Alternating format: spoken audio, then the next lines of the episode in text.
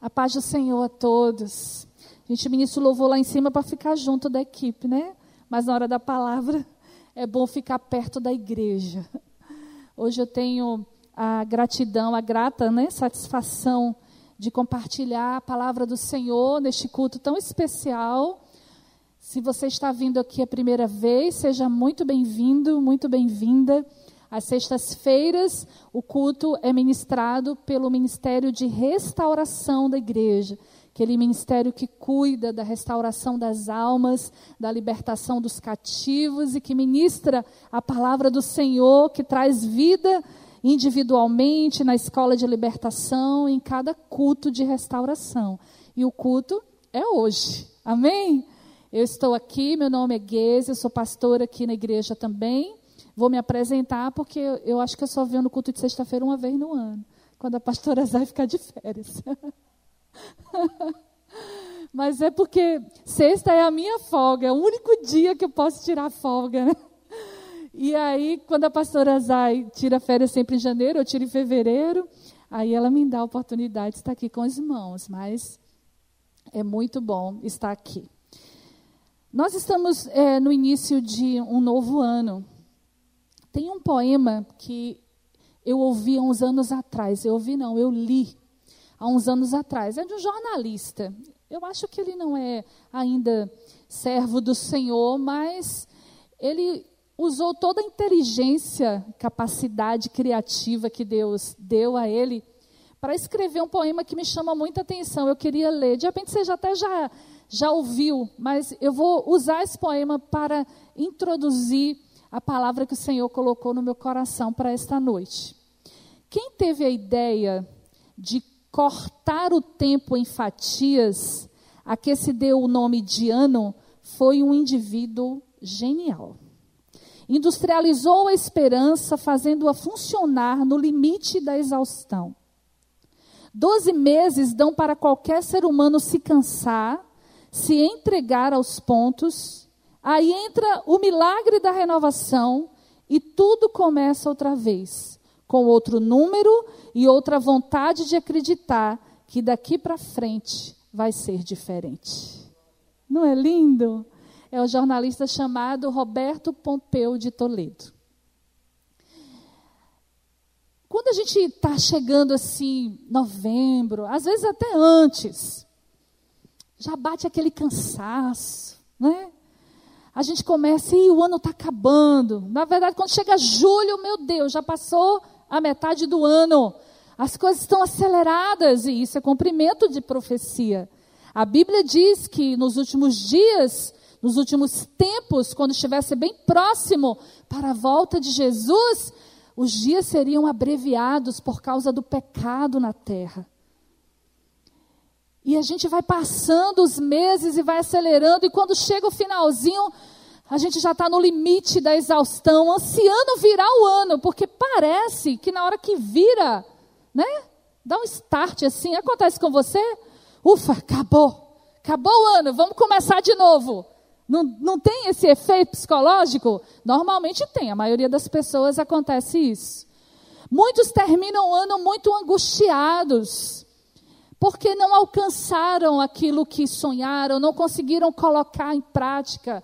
Ah, eu me lembro de alguns anos assim que eu eu ficava muito ansiosa para chegar ao final, porque foram anos tão ruins, tão ruins, tão difíceis, de tanta luta, de tanta dor, de tanta tribulação, de tanta raiva, de tanta situação é, de desgaste é, de tanta oração com nãos, né? Não, não de Deus, né? Que aí você diz, ah, Senhor, eu acho que o Senhor vai me dar a oportunidade no próximo ano. Eu me lembro claramente de alguns anos, assim, sei até a data deles. 2006 foi mesmo um ano terrível para mim. 2010 foi outro bem difícil. De lá para cá as coisas estão melhorando. Mas, mas mesmo os anos bons, mesmo nos anos muito bons, com muitas bênçãos para contar, nós temos também lutas, não é? Nós temos também provações, nós temos também aflições, e elas não vão parar. O que deve mudar é o nosso coração. Nós precisamos crescer. Nós precisamos amadurecer. Nós precisamos colocar em ordem os valores dentro de nós, para que ao enfrentar as aflições, os desafios da vida, nós sejamos sábios e nós enfrentemos certos de que o que temos de mais precioso nós não vamos perder. Podemos sofrer danos em vários, vários níveis da nossa vida, mas tem uma área da nossa vida que não pode ser danificada. Dia nenhum, ano algum. Você sabe qual é? A nossa comunhão com Deus. Porque tudo passa. Mas Ele é eterno. E o nosso espírito também é eterno. Nosso espírito é eterno. Então, nesse início de ano, eu quero pensar com você sobre esta coisa. Vou chamar de coisa. Quando a gente não, não lembra a palavra, a gente chama de coisa, né? Essa coisa mais importante para a nossa vida. Que nos faz viver cada ano com esperança. Ah, não foi bom hoje? Não, amanhã vai ser melhor. Ah, 2018 não foi bom? 2019 vai ser uma bênção. E se não for, eu vou continuar firme. Sabe que coisa é essa, né? É a minha comunhão com Deus. É o meu relacionamento com Ele. Ah, nós precisamos lembrar todos os dias de que Deus nos ama. Você pode repetir comigo? Deus me ama. Deus me ama. Quando Ele me diz não, é porque Ele está me amando. Quando Ele permite alguma situação difícil, Ele está me amando. Quando a situação difícil vem por causa das minhas escolhas erradas, Ele continua me amando. Quando os problemas acontecem porque eu não agi corretamente, o amor dele não muda. A Bíblia diz: nem a morte, nem a tribulação, nem principados, nem espada, nem morte, nada pode nos separar do amor de Deus que está em Cristo Jesus. Ele nos ama. E o amor dele por nós precisa nos completar. Porque aí nós vamos ficar livres da ansiedade, das carências afetivas, do desespero pelas coisas materiais, porque o amor de Deus nos dá a garantia de que eu terei tudo o que eu preciso. Você crê assim também? Porque eu creio.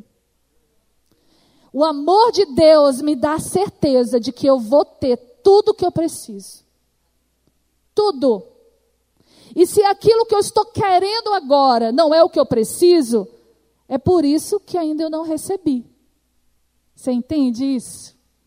Nós precisamos focalizar os nossos dias de vida na nossa comunhão com Deus. Na hora que nós nos sentimos sozinhos, sem amigos, ou aqueles que ainda estão solteiros, procurando um varão, uma varoa, Senhor, será que vai ser em 2019, Senhor? Será que vai ser esse ano? Eu estou há tanto tempo orando, o Senhor não me dá. Né? Aquele que está desempregado, que é uma necessidade tão importante, aquele que está passando por dificuldades na sua empresa, ou na maneira que, ah, ou no seu serviço, né? Você é prestador de serviço, ou alguém que está lutando com alguma questão familiar, com uma causa na justiça, ou alguém que terminou o ano falido. Seja qual for a nossa necessidade, o amor de Deus nos completa. O amor de Deus nos dá paz. O amor de Deus nos dá a certeza de que o nosso futuro está garantido. Eu já mudei a mensagem. Bora. Abre aí Salmo.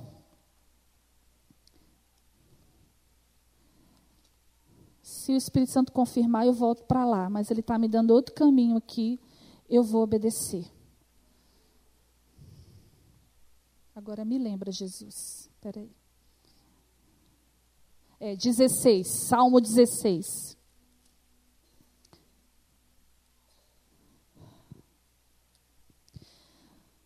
Vamos ler versículo, verso 1.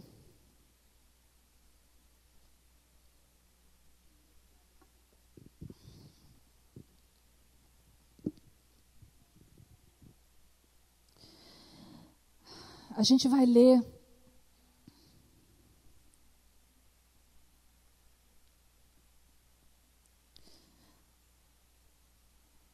A gente vai ler todo. Guarda-me, ó Deus, porque em ti confio. A minha alma disse ao Senhor. Foi que a alma do salmista disse: Tu és o meu Senhor.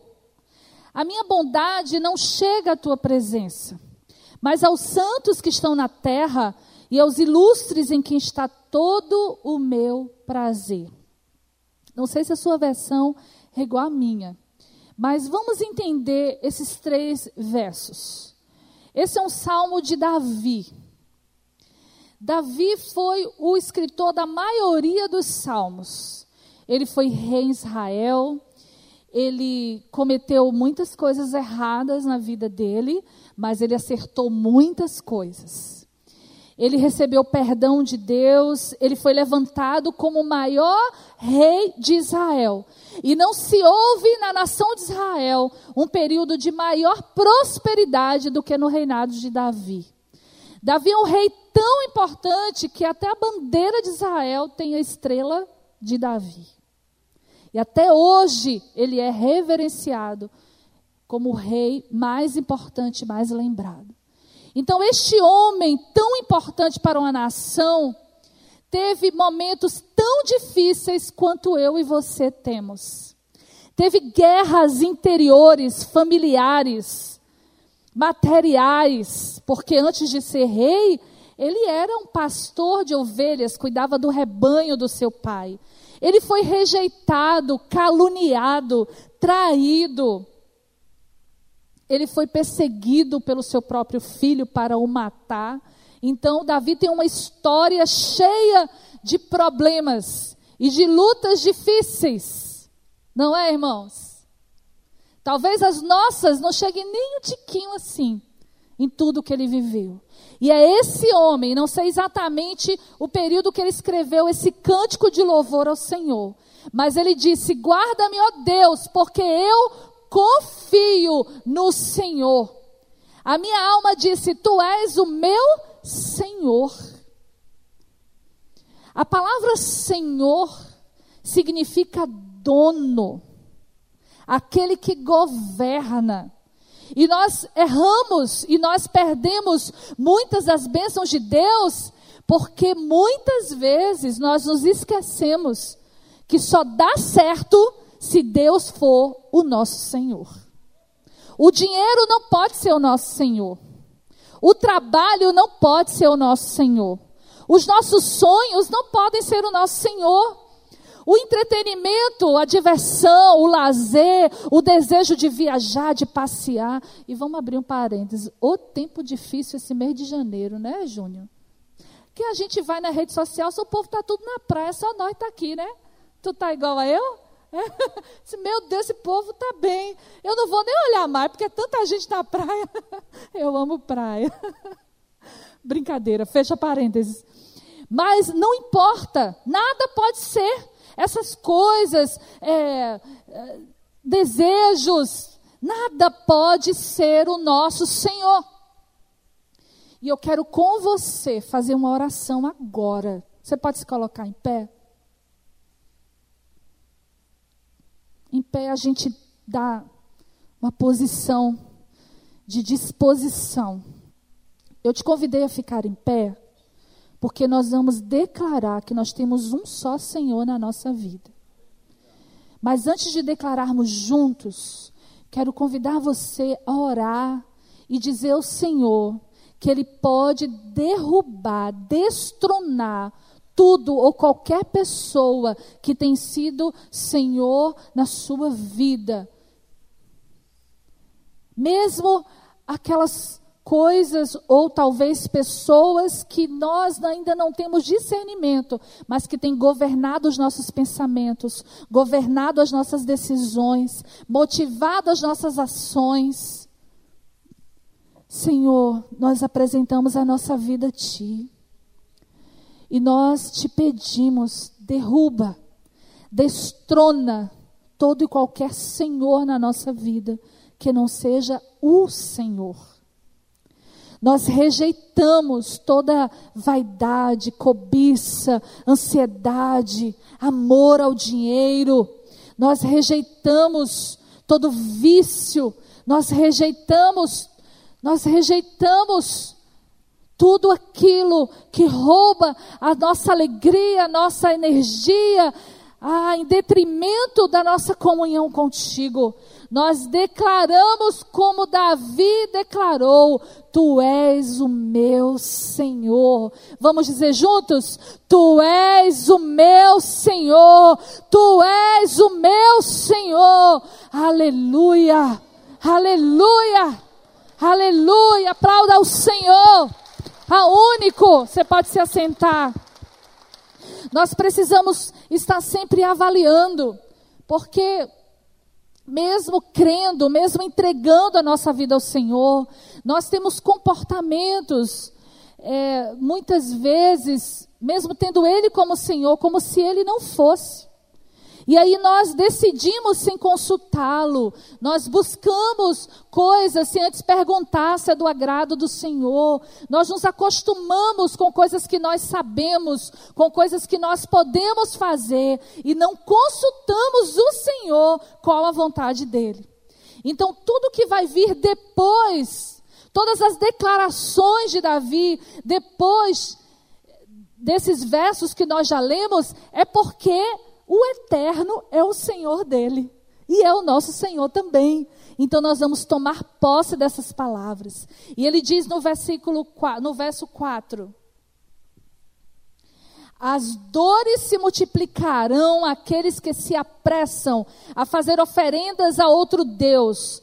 Eu não oferecerei as suas libações de sangue, nem tomarei os seus nomes nos meus lábios. Preste atenção. Naquela época, em Israel, haviam muitos deuses que foram levantados pelo próprio povo, que se chamava pelo nome do Senhor.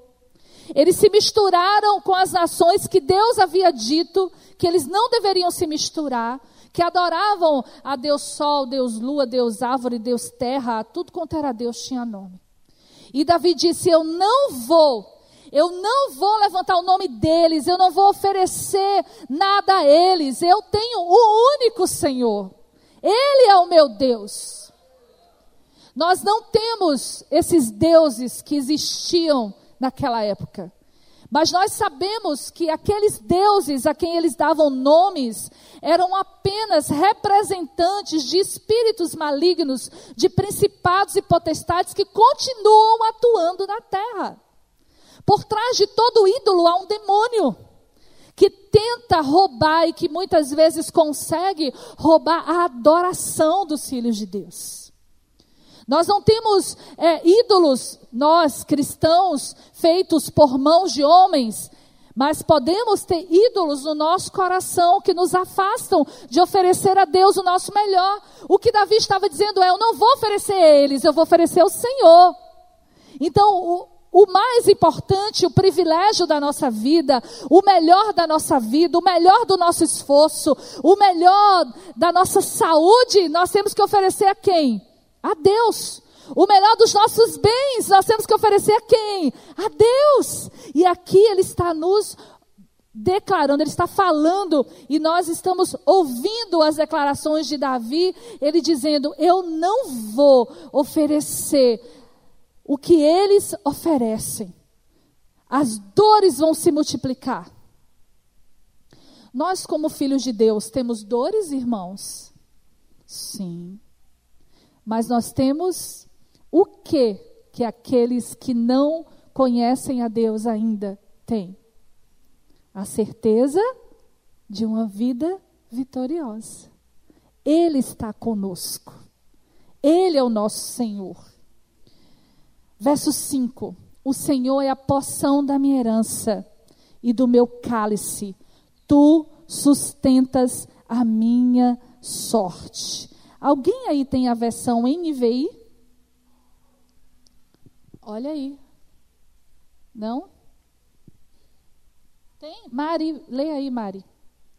Ou vem aqui para perto para ler. Vê se todo mundo vai te ouvir.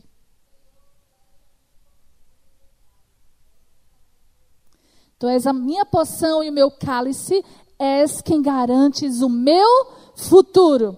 Eu comecei falando da, do efeito psicológico, né, de uma mudança de ano. Porque quando muda o ano, a gente está pensando em quê? No futuro, não é? Em algo que está por vir, que pode mudar tudo. E pode mesmo, se nós mudarmos.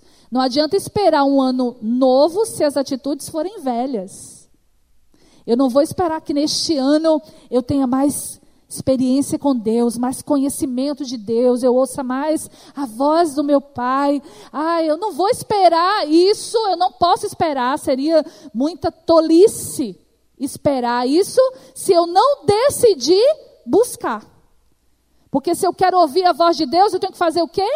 Ler a Bíblia. Se eu quero ter mais comunhão com Deus, eu tenho que fazer o quê? Orar mais. Se eu quero emagrecer, eu tenho que fazer o quê? Fechar a boca. Fazer atividade física. Não é? Se eu quero passar num concurso público, eu tenho que fazer o quê? Estudar. Então nada vai ser novo se as atitudes forem velhas. Se eu quero que o meu relacionamento conjugal melhore, eu tenho que fazer o quê?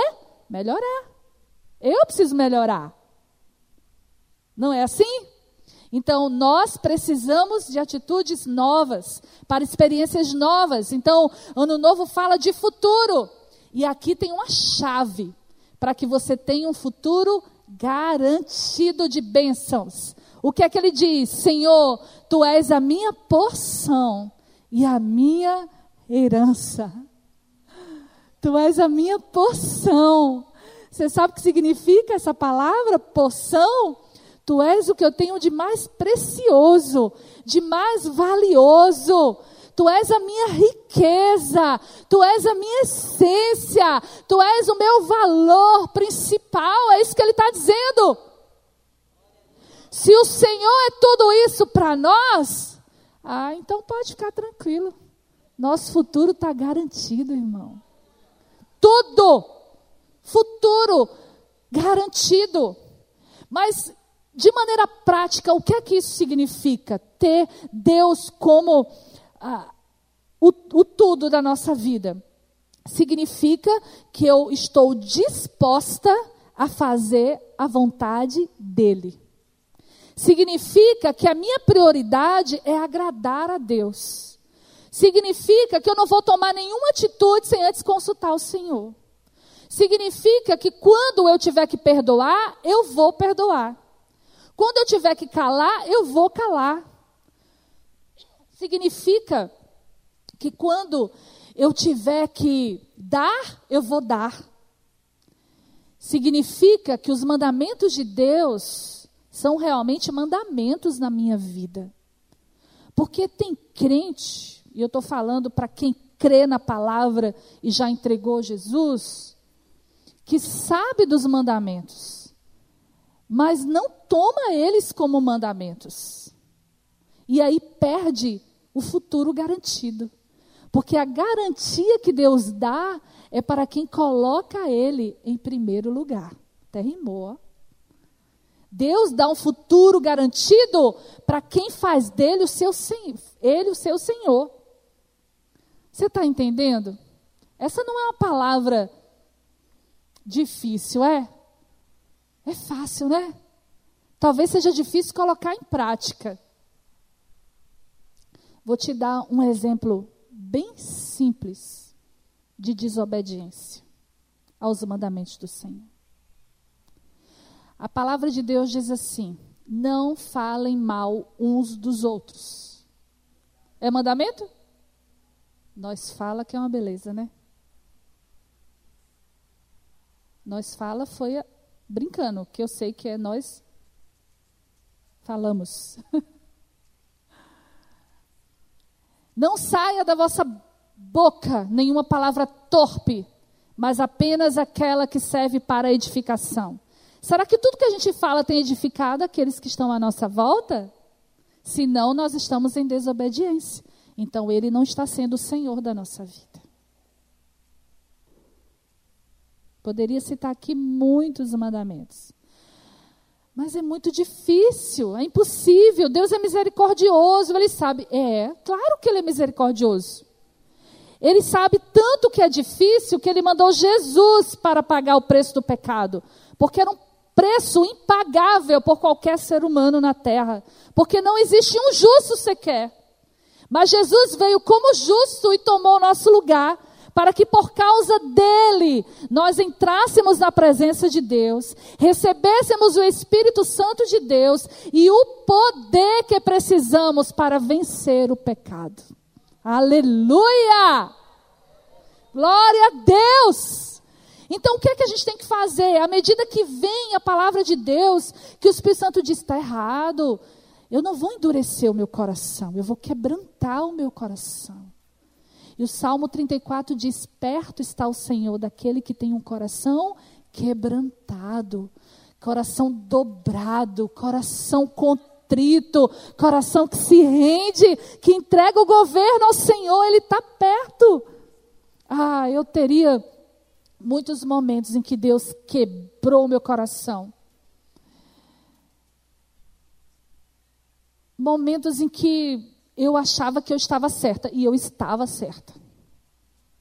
Eu garanto a vocês que eu estava certa. Mas o mais importante naquele momento não era eu estar certa, mas era eu ser instrumento de cura para outra pessoa que precisava que eu me humilhasse. Você está entendendo? E às vezes a gente endurece coração porque a gente quer ter razão. Mas é melhor ser feliz do que ter razão. O que significa isso? É melhor obedecer ao Senhor do que segurar as suas razões. Vamos entregar a nossa justiça ao Senhor, fazer dele a nossa porção, a nossa herança, colocar. Às vezes é, um, é uma situação no trabalho, uma pessoa difícil.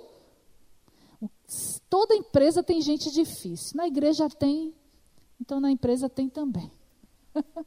na empresa que não é igreja. Eu digo na igreja, na comunhão, né? Todo mundo aqui salvo, liberto pelo sangue de Jesus, né? E às vezes tem dificuldade, né? Não, tem problema. Meu Deus, que pessoa difícil. Jesus não entrou nessa vida ainda, não entrou, mas está no processo. E aí Deus permite que a comunhão sirva para nos lapidar para a gente ser mais paciente, mais resiliente, mais amoroso, mais longânimo. Como é que o fruto do Espírito vai se manifestar, não é, irmãos? Precisa de situações para que ele se manifeste através de nós. Então, às vezes, é uma situação difícil no trabalho. E nós queremos segurar, eu tenho motivo, eu não vou falar. Me trata mal, também eu vou tratar. Isso não é atitude de quem decidiu obedecer ao Senhor, fazer dele o Senhor da nossa vida. Não, tem que se render, tem que amar, tem que se entregar. Sabe o que eu aprendi do amor e me libertou? Porque o maior de todos os mandamentos é amar a Deus acima de tudo e amar ao próximo. Jesus disse que amar ao próximo era semelhante. Então tem o mesmo peso. Eu disse, meu Deus, tem gente que é muito difícil amar. É ou não é? Ou só eu penso isso? Você também já se deparou com gente que diz, é muito difícil amar essa pessoa. E aí eu aprendi algo que me libertou. Porque amar não é gostar. O amor de marido para a esposa é gostar, claro. É outro nível de amor. Mas o amor que a Bíblia fala que é mandamento é o amor ágape de você estar disposto a servir alguém, independentemente de qualquer coisa. Você vai servir, você vai dar o amor de Deus àquela pessoa. Você se relaciona como amigo, como companheiro daquelas pessoas que têm afinidade, mas tratar bem, cuidar, estar disposto a servir, tem que ser com todos. É isso que a Bíblia diz fazer o bem a todos. Vou te esclarecer. Você lembrar e não achar que eu estou pregando heresia. Jesus, quando se encontrou lá com os rapazes que perguntaram, os discípulos, mestre, qual é mais de todos os mandamentos? Aí Jesus falou, né? Maior, amar a Deus e amar o próximo. E aí teve um que perguntou assim: quem é o meu próximo?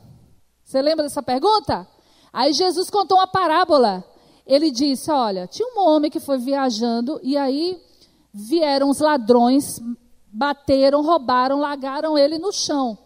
E aí passou um sacerdote, estava indo para Jerusalém para estar culto ao Senhor, viu o homem lá jogado e não fez nada.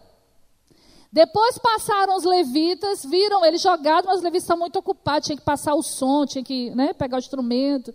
Naquela época não era assim, estou brincando. E aí, não, eu estou atrasado, não tenho que ir. E largou o homem lá, ferido. Depois passou o samaritano. E Jesus fez questão de colocar a figura do samaritano, porque os judeus rejeitavam os samaritanos. Eles não queriam conta por causa de histórias, né, de centenas de anos atrás, da mistura de Israel com os assírios, da mistura religiosa também. Tem todo um contexto. Não era sem motivo, mas era algo que os homens tinham criado. Não era Deus que tinha determinado isso. E Deus falando para os discípulos disse: o samaritano, aqueles que vocês acham que que não são dignos, né, de Deus. O samaritano passou, viu o homem doente, ferido, socorreu, limpou as feridas, levou para uma pousada, pagou toda a conta. Jesus contou a história e terminou e fez uma outra pergunta. Quem é o próximo de quem? Daquele que estava caído quem é o próximo daquele que estava caído? Jesus disse quem? Eles responderam: o samaritano. Aí Jesus disse: Disseste bem, vai agora e faz o mesmo. O que é que Jesus disse? Seja o próximo do outro. Jesus não estava dizendo para gostar do outro. Ele estava dizendo para cuidar, para servir, para estar disposto a mostrar o amor de Deus. Então o amor precisa ser vivido.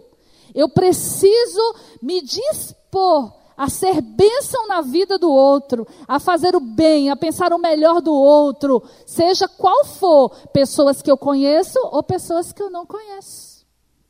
E isso é mandamento do Senhor. Voltando para o Salmo, o Senhor é a nossa poção e a nossa herança. Ele é o meu cálice, ele é aquilo que me sustenta. Quem me sustenta? Se ele é isso, o meu futuro está garantido. Na minha versão diz: Tu sustentas a minha sorte. Eu não preciso temer nada. Você teme o seu futuro? Será que você passou um ano cheio de ansiedade? Mal do século é ansiedade. Faz do Senhor a tua porção, teu cálice, a tua herança. Essa ansiedade vai sair. Ele é suficiente para nos dar a paz que nós precisamos. Isso significa que eu não vou ter momentos de inquietação? Não. A Bíblia diz: olha, nos dias que vocês estiverem quietos, orem. Orem, coloque diante do Senhor os pedidos e já agradeçam, porque a paz dele vai guardar a mente e o coração de vocês. Está em Filipenses 4, versículos 6 a 7. Então nós precisamos tomar posse dessa realidade de paz e segurança que é quando nós temos o Senhor, o eterno, nosso Pai celeste, como a nossa herança, como o nosso cálice. Vamos ler o final. As linhas caem em lugares deliciosos. Olha aí o resultado. Coube-me uma formosa herança, prosperidade, paz. Louvarei ao Senhor que me aconselhou. Até as minhas entranhas me ensinam de noite. É uma, é uma, uma declaração poética, mas ele está dizendo: eu vou deitar de noite, eu fico pensando, refletindo, e até o meu corpo começa a falar comigo. Né? Ele está falando da, da intimidade, da profundidade de relacionamento que ele tem com o Senhor. Tenho posto o Senhor continuamente diante de mim. Que essa seja a nossa meta principal, nosso alvo, nosso plano para 2019. Pôr o Senhor diante de nós. Ele está à minha frente Sim, Senhor, o que é que o Senhor manda? O Senhor manda, eu vou fazer. É assim que te agrada? Então eu vou fazer. Não é? Então eu não vou fazer. Tenho posto sempre o Senhor diante de mim. Através da palavra de Deus nós fazemos isso. Estudando a palavra e procurando respostas na palavra de Deus. Eu não sei ah, se você já passou por isso, mas não que seja errado, porque Deus fala através das outras pessoas. Mas não fique dependendo de Deus falar através dos outros, porque Deus quer ter sempre um papo reto contigo. Você tem acesso à presença dele. Ouvir o Espírito Santo não é um privilégio para alguns, é o privilégio de todos os filhos. Amém? Deus quer falar com você.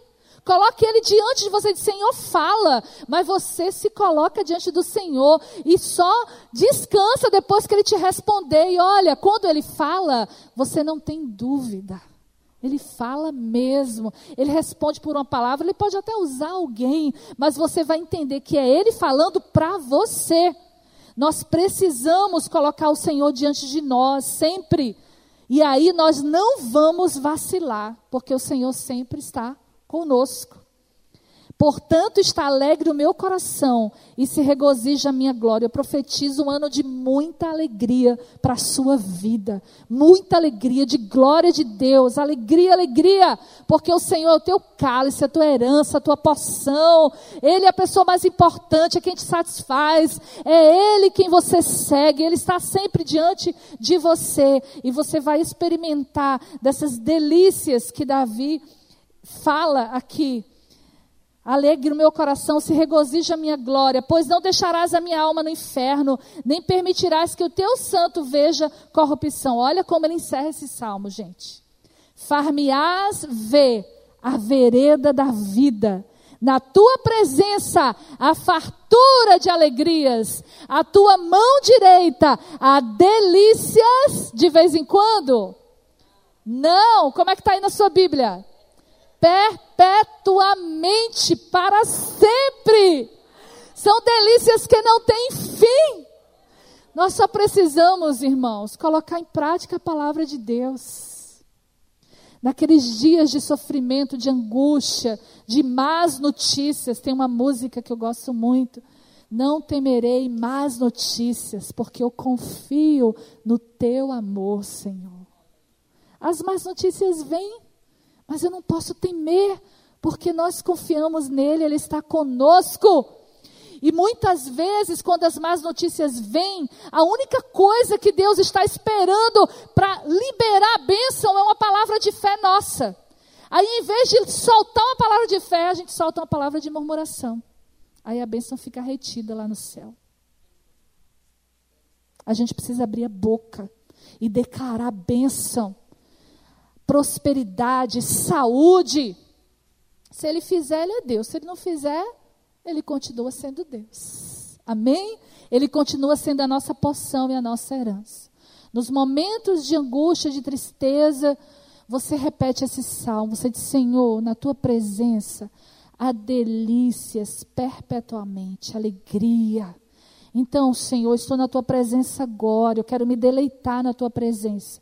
Eu rejeito toda preocupação, toda ansiedade, todo medo. Eu rejeito, eu estou contigo, contigo eu enfrento tudo. Senhor vai me dar sabedoria, vai me dar paz, vai me dar direção. Apresente ao Senhor todas as suas necessidades e já declare em fé, porque é com certeza de que se você faz do Senhor a sua herança, a sua porção, Ele vai te levar aos lugares de delícias, aos lugares de alegria que está na presença dEle. E Ele vai te garantir todo o teu futuro. Você recebe essa palavra?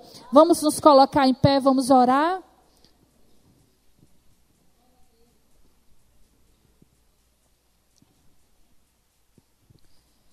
Você pode começar a orar, fale com Ele, foi Ele quem trouxe essa palavra para você. O Espírito Santo quis que você ouvisse essa palavra nessa noite. Responda, reaja à presença dEle. Os céus se movem de acordo com as nossas respostas, aquilo que nós respondemos ao Senhor. Determine que em 2019, ah, determine que a sua comunhão com Deus será prioridade, que o Senhor estará sempre diante de você. Aleluia. Bora cantar lugar secreto de novo? Você pensou outra? Lugar secreto de novo. É. é o que a gente precisa. A gente precisa da presença dEle. A gente precisa. Organize as atividades do seu dia para que você priorize a leitura da palavra, a oração, adorar o Senhor. Comece com 10 minutos, com 5, vá aumentando. Não perca a presença do Senhor. Oh, tu és a nossa poção, a nossa herança, Senhor. O meu fôlego, tu és. Tu és, tu és. Em teus braços é. Estou aqui, Senhor. Diga para ele: Estou aqui, Senhor. Levanta a tua mão para ele. Sinaliza no reino físico. Vai, fala para ele: Eu estou aqui, Senhor. Olha para mim. Eu amo a tua presença. Eu quero mais do Senhor. Eu quero me libertar de tudo, Senhor, que me prende a uma vida espiritual fria ou morna, Senhor. Eu quero fogo da tua presença. Fogo, Senhor. Quero a tua fé renovada em mim. Confio, eu confio, eu confio, eu confio no Senhor. Quero ir mais fundo. Leva-me mais perto. Onde eu te. Oh, Leva-nos, Senhor, para o lugar secreto. Leva-nos para o lugar secreto, Senhor. Lugar da tua presença, da intimidade contigo. Tua glória quero ver.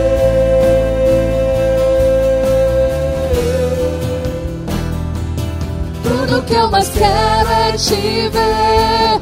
Envolva com tua glória e poder. Tua majestade é real. Tua voz ecoa em meu ser.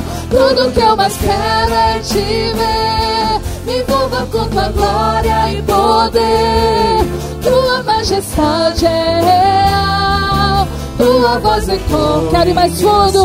Quero ir mais fundo. Leva-me mais perto.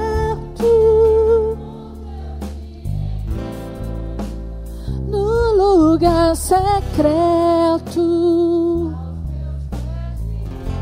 Nós nos rendemos, Senhor. Quero ver.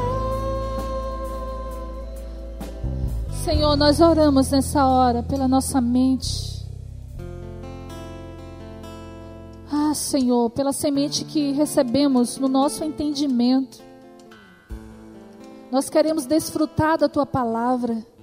Nós pedimos que o teu Santo Espírito faça a obra que só Ele pode fazer. Que toda mente esteja cativa em obediência à palavra de Cristo. A tua palavra, Senhor. Oh, oh, Senhor.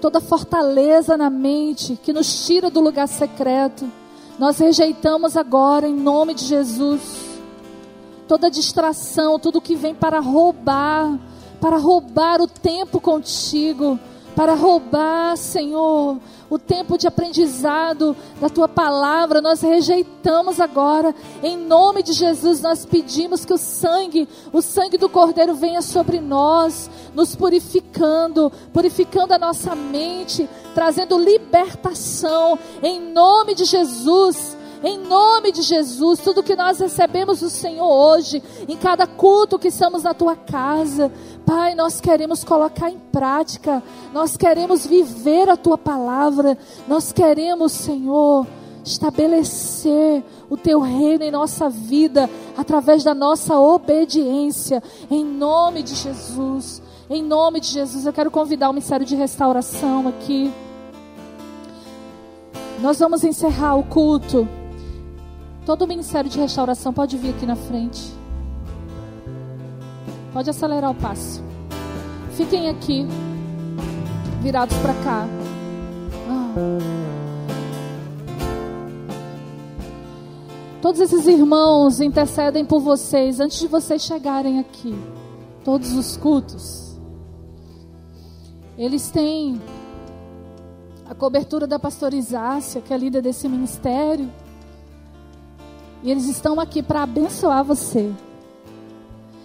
E eu sei que muitas vezes a gente chega no culto com uma questão específica, com um pedido de oração específico.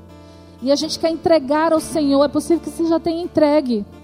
Mas se você tem algum motivo de oração, por você ou por alguém da sua casa, que você queira uma intercessão específica, vem aqui na frente, se coloque diante de um deles, que qualquer um deles vai orar por você. Enquanto esse momento de oração acontece, aí a gente vai cantar agora entrega. Te dou meu coração. Podem chegar perto, qualquer pessoa. Pode falar para essa pessoa que é o motivo de oração. Vocês podem continuar no mesmo lugar que vocês estão, tá? Qualquer pessoa, você fala e ora.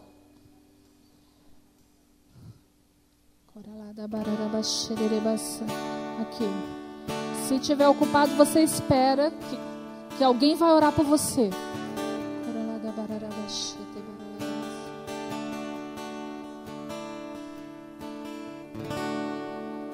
Te dou meu coração e tudo que há em mim Entrego meu viver por amor a ti, meu.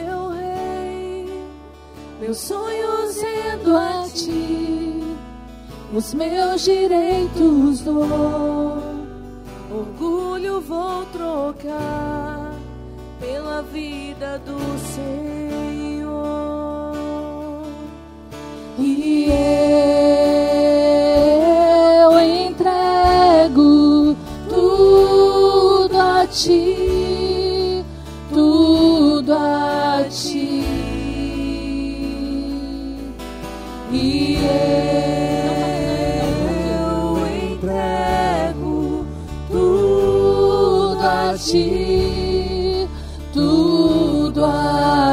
Ouve, Senhor, o clamor dos teus filhos.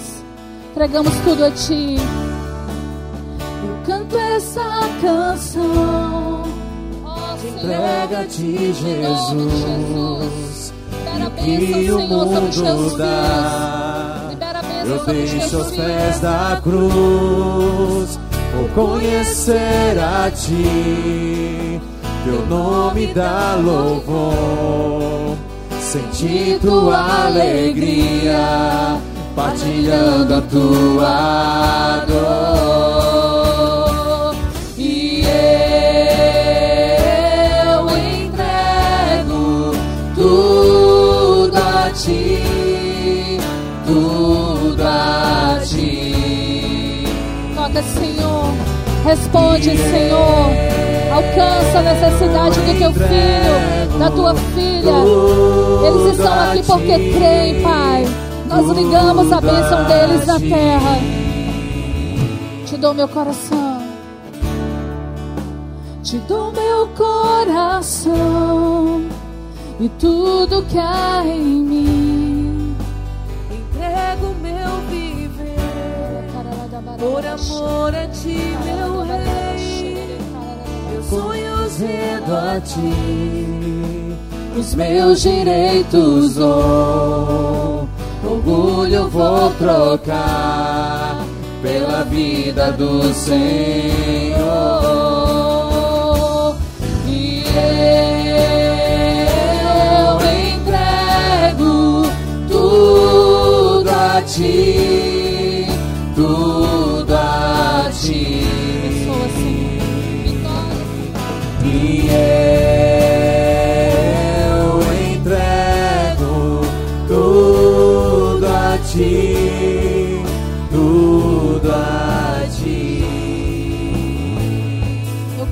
canção.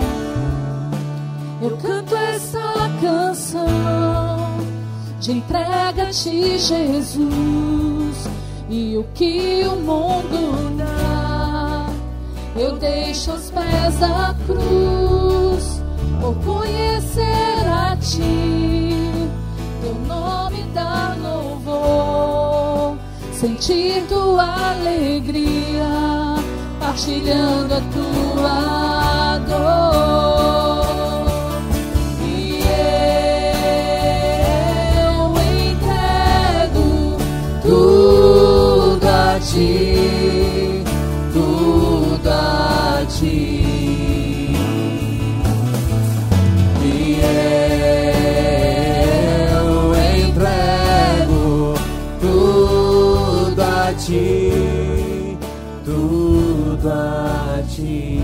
Entregamos tudo a Ti, Senhor. Confiamos na Tua graça, confiamos no Teu amor, confiamos, Senhor. Senhor é Pai bom, é um bom Pai. Senhor não falha, o Senhor nos ajuda. Senhor traz libertação, Senhor traz novo ânimo, Senhor traz alegria, o Senhor traz direcionamentos.